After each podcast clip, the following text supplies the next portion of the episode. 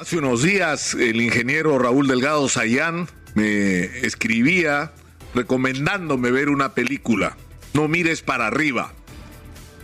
Y me decía, esto es una película eh, que, que narra una supuesta situación en la cual un asteroide amenaza con estrellarse sobre la Tierra y prácticamente destruir toda forma de vida en el, en el planeta. Y pese a la advertencia y la evidencia, los políticos, los medios de comunicación están ocupados de cosas más importantes y trascendentes que por supuesto son sus intereses inmediatos o las frivolidades que, invaden nuestro mundo informativo. Y, me llamaba la atención con respecto a la relación dramática que el mensaje de esta película contiene con lo que nos está pasando. La semana pasada ocurrió un temblor en Lima de 5.6 grados que causó pánico, pánico entre la gente y que no es sino una señal insignificante de lo que vamos a vivir cuando ocurra el gran terremoto que todos los especialistas aseguran va a suceder en el Perú vamos a enfrentar un terremoto como el de 1746 que tuvo 9 grados de intensidad, que duró más de 3 minutos y que prácticamente destruyó la ciudad de Lima y provocó un enorme tsunami que se llevó de encuentro a la mitad de lo que hoy conocemos como el Callao. Eso nos espera, eso es inevitable. Lo que va a significar en términos reales si aplicamos todas las proyecciones de los especialistas es que en esos tres minutos que duraría este terremoto de altísima intensidad va a morir tanta o más gente en la que murió por la pandemia. Más de 200 mil personas perderían la vida en minutos, a lo que se sumaría la cantidad inmensa de gente que moriría por el colapso del sistema de salud. Porque no solamente va a morir gente que está viviendo donde no debería vivir, sino que además va a morir gente porque los hospitales se van a caer, porque la mayor parte de hospitales no dan más y porque no va a haber una capacidad de dar respuesta a esta situación. Y en realidad lo que resulta increíble es que pese a estar avisados, de que esto, según todas las evidencias científicas, es algo que hay que ocurrir y para lo cual hay que estar preparados, nuestros políticos, que lo saben desde hace 20 años, no hacen nada para enfrentar esta situación, más allá de simulacros, ¿no es cierto? De, que tengas tu mochila y, y que tratemos de salvar el pellejo a la hora que se produzca la catástrofe. Cuando lo que hay que hacer es una planificación para enfrentar esta situación. Hay que sacar a la gente que está viviendo de los lugares donde viven y que suponen un enorme riesgo como los cerros y trasladarlos a vivir a lugares donde no solamente tengan seguridad contra la eventualidad de un terremoto, sino una vida digna con acceso a agua potable, con acceso a electricidad, con acceso a desagüe, con acceso a conectividad que es aquello a lo que todos los seres humanos y todos los ciudadanos deberían tener en un país moderno, como el que se supone pretendemos vivir.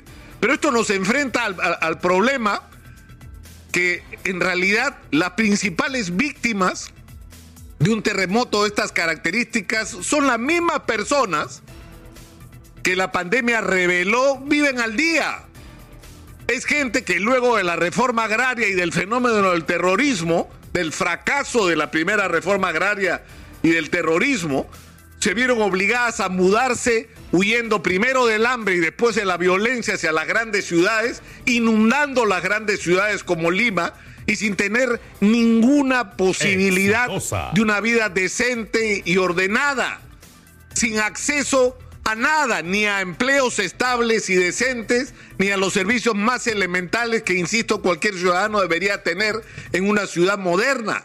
Y no hay planes de largo plazo para ellos. Y no estoy hablando solo del terremoto en ningún sentido.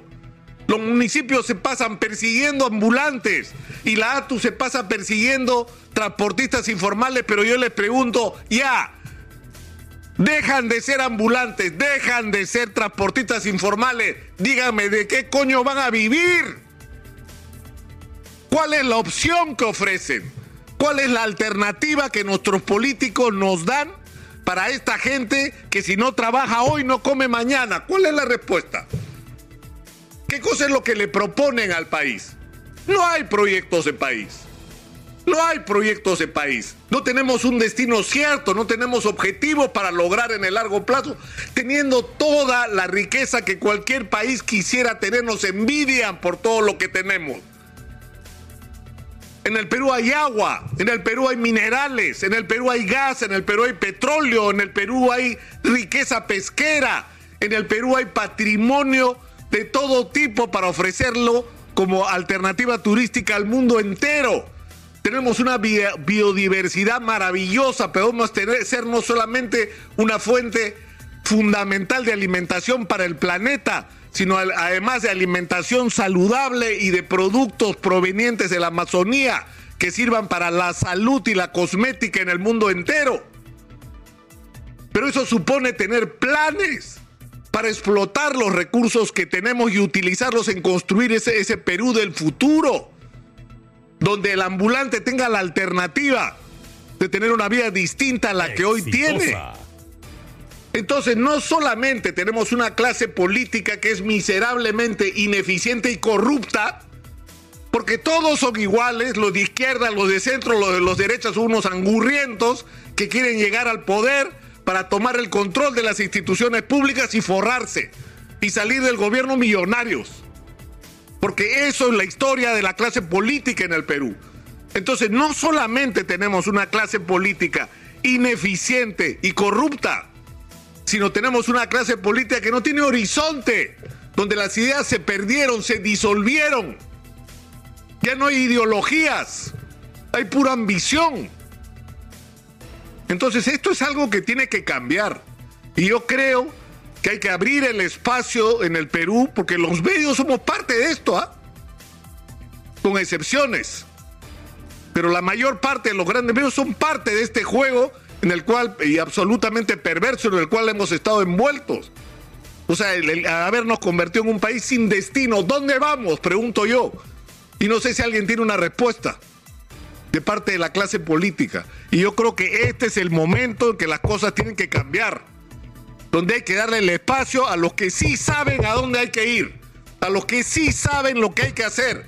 A los que sí saben cómo hacerlo y por dónde empezar porque tenemos especialistas, respuestas y gente calificada para todos y cada uno de los grandes problemas nacionales. Y yo creo que el momento ha empezado y tiene que empezar una vez más, poniendo el tema sobre la mesa. La pandemia ya ha marcado, y con esto termino, un hecho significativo. Muchísima gente, cientos de miles de personas, han huido de las ciudades regresando a sus pueblos de orígenes para poder comer. Eso ha pasado en el Perú. Y hay gente que no se ha enterado de que eso ha ocurrido. Exitosa. Eso es una señal de lo que debería hacerse organizadamente. Hay que volver a conquistar el Perú. Hay que volver a los pueblos.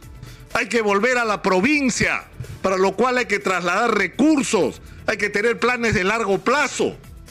Pero hay que tener sobre todo, sobre todo y antes que cualquier otra cosa, una nueva clase dirigente en el país. Esa es la tarea más importante de todas y los medios de comunicación, por lo menos acá, lo hemos estado tratando de hacer y lo vamos a hacer con mayor entusiasmo, crear el espacio para que en el Perú surja y se escuche aquella gente que sabe lo que hay que hacer y que es la que debería estar dirigiendo este